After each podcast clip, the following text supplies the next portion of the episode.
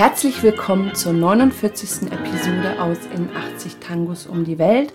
Und wir möchten heute einen Wunsch erfüllen für unsere Freundin Susanne aus Berlin. Das Stück heißt El Mareo.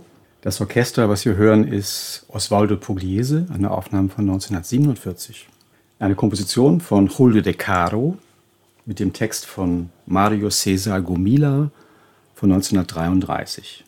1933 gab es auch schon zwei Aufnahmen des Stückes, eine von Osvaldo Fresedo mit Roberto Rai, Gesang, und eine natürlich von dem sonst Francisco Canaro, nur instrumental. Über die Caro haben wir ja schon ausführlich gesprochen in unserer Episode Nummer 20. Aber es gibt eine schöne Geschichte zwischen De Caro und Pugliese. Eine recht enge künstlerische Beziehung. Osvaldo Pugliese ist angetreten, als er sein erstes eigenes Orchester gegründet hat, Ende der 30er, das Erbe De Caros zu bewahren und weiter zu verbreiten, obwohl die beide sehr unterschiedliche Hintergründe hatten, politisch, sozial. Also Pugliese kam aus einem Arbeiterviertel, fühlte sich Zeit seines Lebens politisch auch mit der Linken, mit den Kommunisten verbunden und Julio De Caro kam aus einer Upper-Class-Familie und hat die ganz andere Seite der Gesellschaft repräsentiert, hat auch für die gearbeitet, hat also bei Veranstaltungen gespielt, bei denen richtig Geld floss und die eine andere Art von Leuten angezogen hat. Trotz dieser Differenzen in politischer, sozialer Hinsicht hat Pugliese das, was Julio De Caro musikalisch, künstlerisch erreicht hat, aber sehr geschätzt und versucht in seine Musik zu integrieren.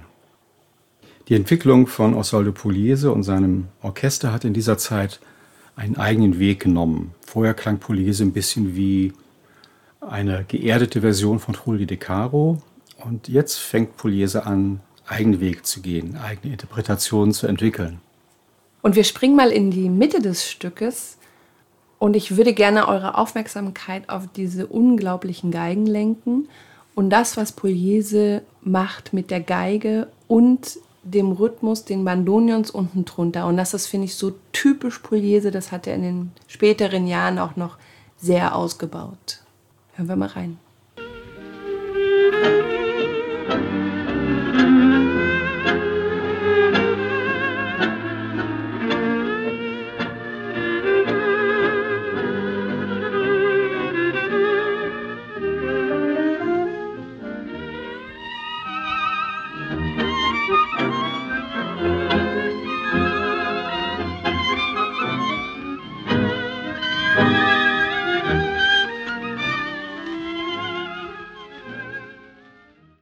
So, hier hören wir sozusagen die Geigensektion von Osvaldo Pugliese in voller Pracht und wir haben die freie Wahl, wer jetzt die Sologeige gespielt hat.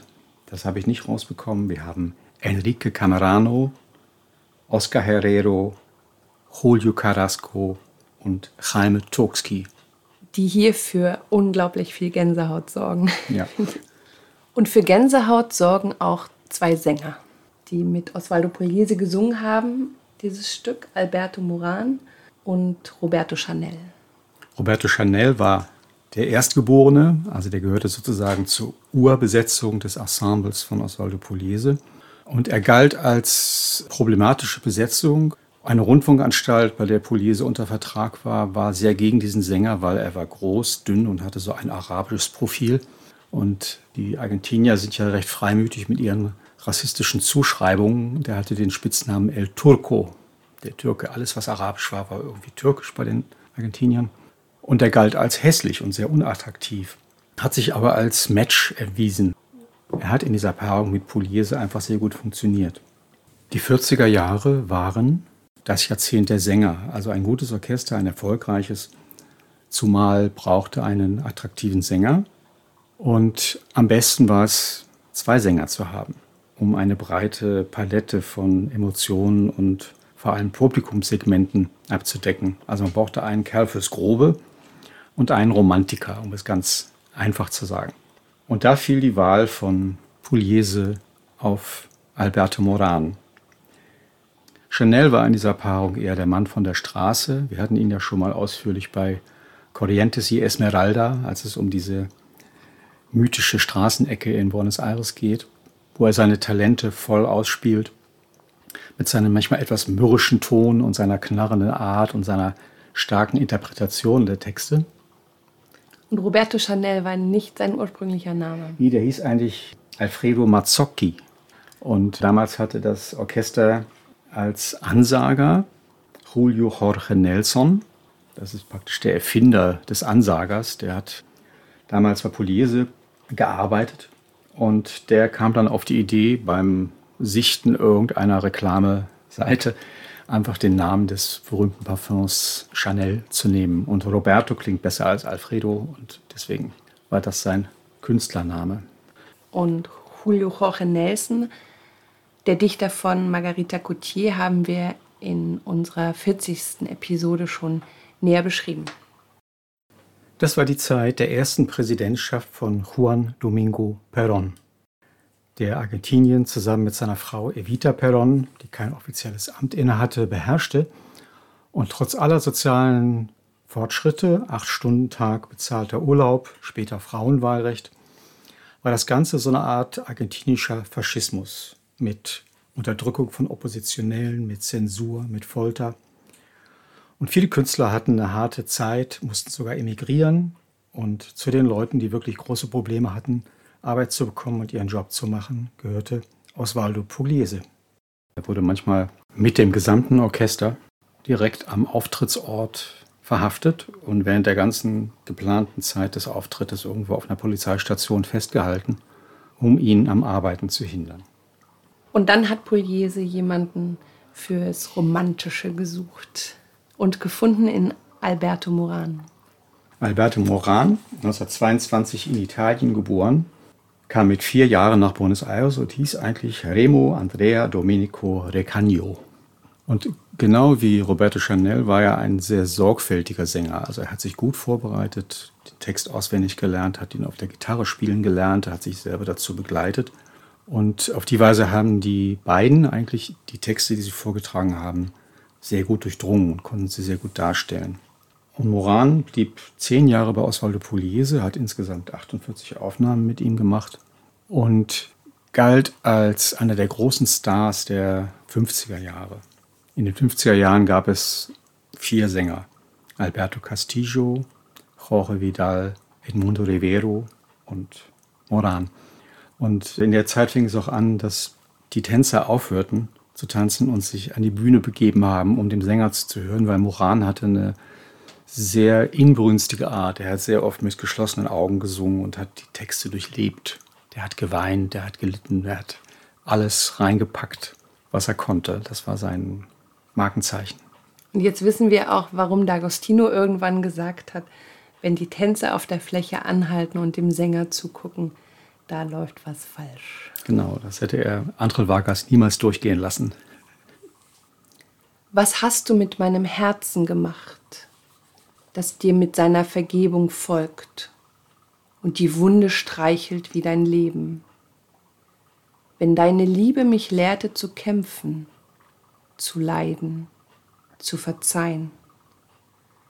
Wenn du das alles kannst, so oder so, bring mir bei, zu vergessen.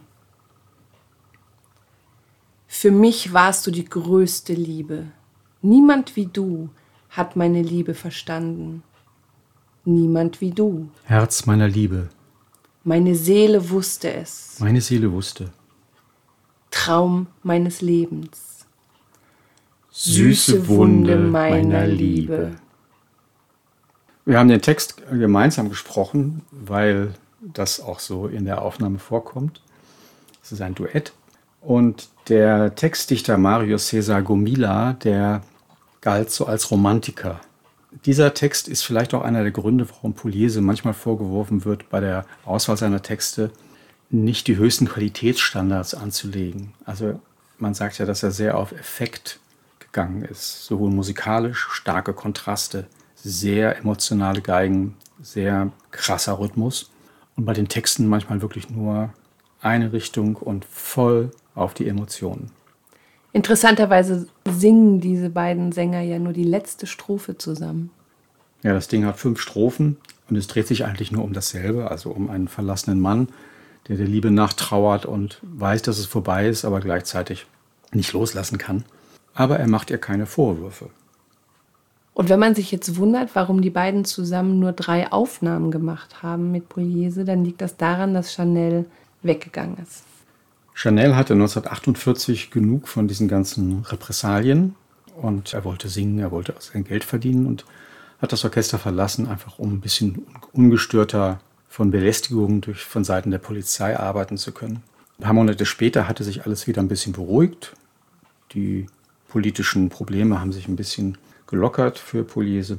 Chanel wollte zurück, aber Pugliese war in der Beziehung kompromisslos. Einmal gegangen, immer gegangen. Schade für beide. Schade für uns. Das ist wahr.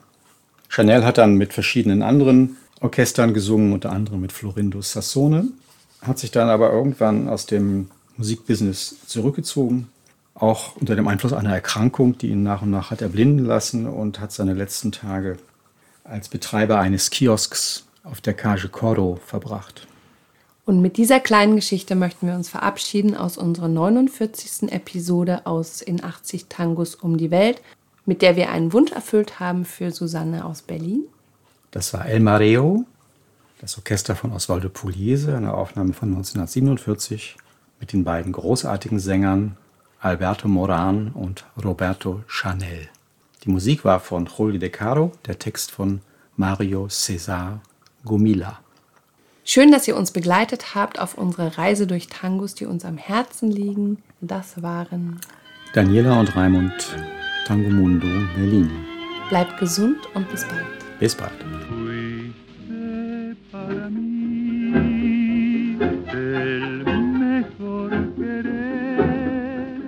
Nadie como tú, como tú has sabido mi amor comprender.